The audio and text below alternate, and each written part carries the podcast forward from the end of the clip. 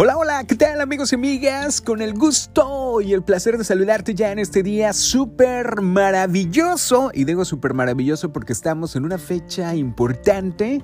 Sobre todo déjame comentarles a todo el auditorio que está en sintonía de este podcast que hoy 7 del día 7 del año 2020, o sea 7 de julio, pues sí, efectivamente, hoy es eh, el cumpleaños, cumpleaños de mi hija, así mi única hija, que si nos está escuchando le mando un saludo muy especial, que hoy cumple, mm, bueno, así lo vamos a dejar.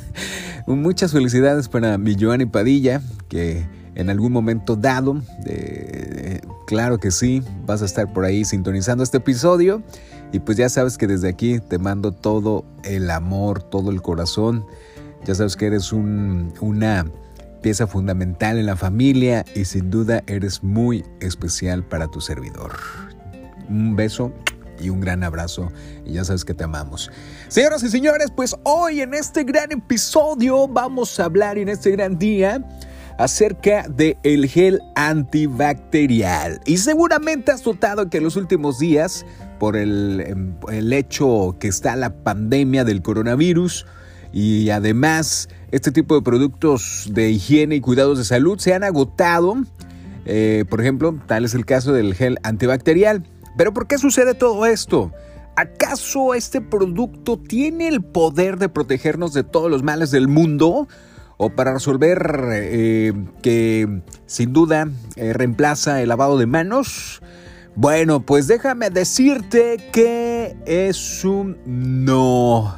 Y es un no porque también no mata todos los virus y bacterias, aunque el porcentaje de alcohol entre un gel antibacterial y otro depende de la marca. Ninguno te protege al 100%, amigos y amigas. Hay bacterias que son resistentes al alcohol con gel. Así que, de todas formas, si vas a utilizar este producto, pues asegúrate que el porcentaje de alcohol que tenga sea del 70% a más. Pero bueno, ¿el gel antibacterial reemplaza al jabón?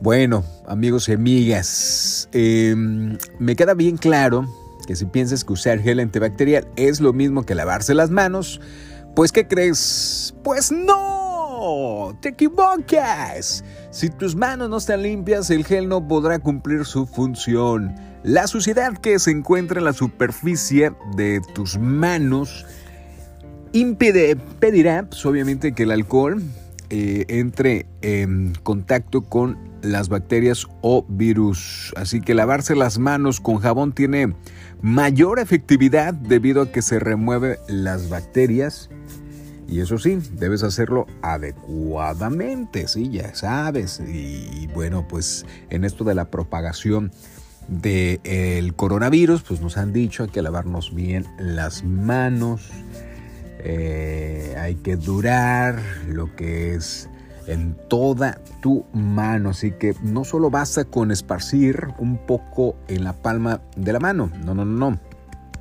Y estoy hablando, por supuesto, del gel antibacterial. La manera correcta de utilizar el gel antibacterial, amigos y amigas, es esparcirlo eh, por toda la mano. Así es, tanto en la palma como en el dorso y frotando también en cada dedo. Y realiza este proceso hasta que el gel se seque. Así que, damas y caballeros, pues una muy buena opción a todos los que nos están escuchando para... Eh, normalmente, fíjate, traes el gel antibacterial ahí en el carro, por si eh, viajas, ya sabes que pues siempre eh, de alguna manera en el camino como que se antoja hacer tus prioridades, así es, o tus necesidades. Y pues no falta que te bajes del carro en plena carretera y pues hagas tus necesidades, luego ya regresas y wow, y con el gel antibacterial. Eh, ya escuchaste, no reemplaza lo que es un lavado de manos, tampoco te va a quitar esas bacterias.